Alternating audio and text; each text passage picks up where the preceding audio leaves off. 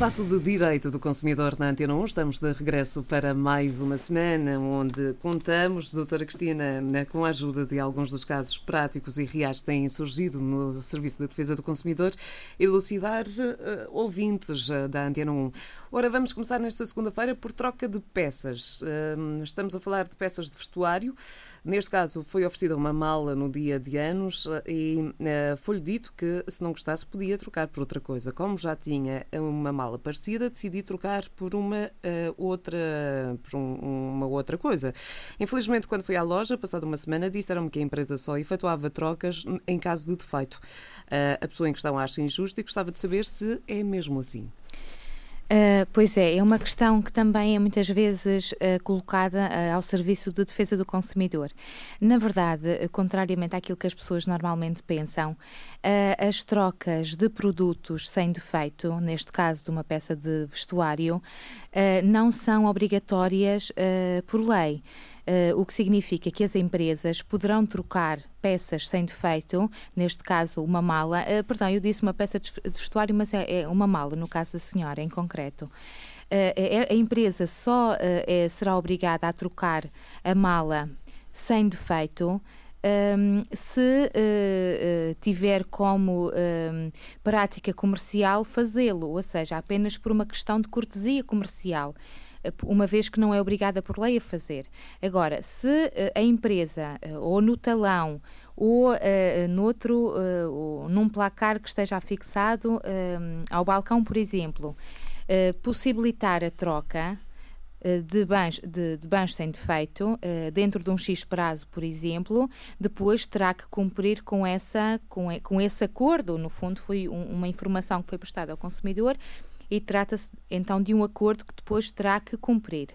Um, mas uh, não é obrigada a isso. Se o fizer, e há muitas empresas que fazem isso, fazem-no apenas por uma questão, como disse, de cortesia comercial e não porque são obrigadas para, para o efeito. Portanto, provavelmente o que esta ouvinte uh, fará de melhor é, é espreitar a loja em questão e ver se tem um placar fixado a fim de poder uh, discutir, entre aspas ou não, esta, esta troca, sim, esta possível troca. E mesmo tratando-se de uma oferta, como foi o caso, verificar sempre no talão de troca eh, no talão que é, que é, que é entregue uh, e, e, ver se nesse talão é, é, dada a possibilidade de efetuar a troca dentro de um X prazo, normalmente 15 ou 30 dias, mas uh, é como digo, se a empresa recusou e se não existe qualquer informação, ou no talão, ou afixada na empresa, onde, onde conste a informação segundo a qual as trocas de peças são, são, são aceites, sem defeito, mesmo que não apresentem defeito,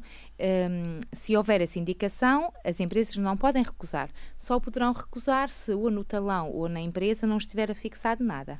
Ora, passamos a um outro caso real, uh, e este bem mais uh, tem sido muito frequente.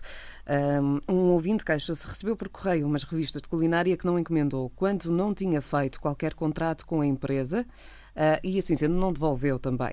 Uh, agora recebeu uma carta a informar que tem de pagar as revistas que recebeu e as próximas que irá receber mensalmente, porque a falta de resposta implicou a aceitação do produto e do contrato. A pergunta é: tem mesmo de pagar esta pessoa? Não, não tem que pagar.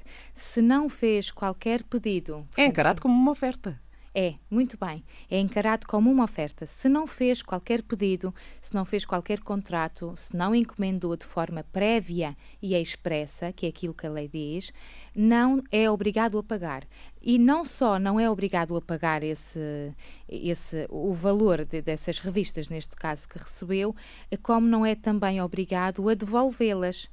E há aqui uma, uma, uma questão interessante que a lei também refere, que é nem é responsável pela deterioração uh, da coisa. Portanto, se a coisa se estragar, se o bem se estragar, se as revistas, neste caso, se estragarem ou se se, extraviarem, por exemplo, se, se, a senhora deitar fora, perder, Uh, uh, não é responsável por isso, porque isto é encarado como uma oferta e poderá consubstanciar também uma, uma venda forçada.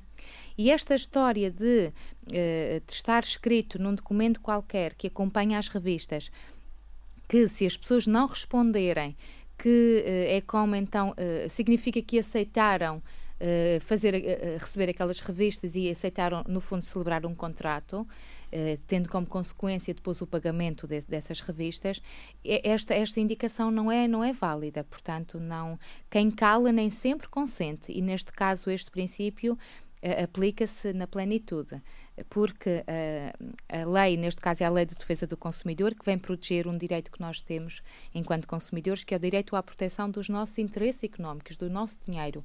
Ora, este, este direito.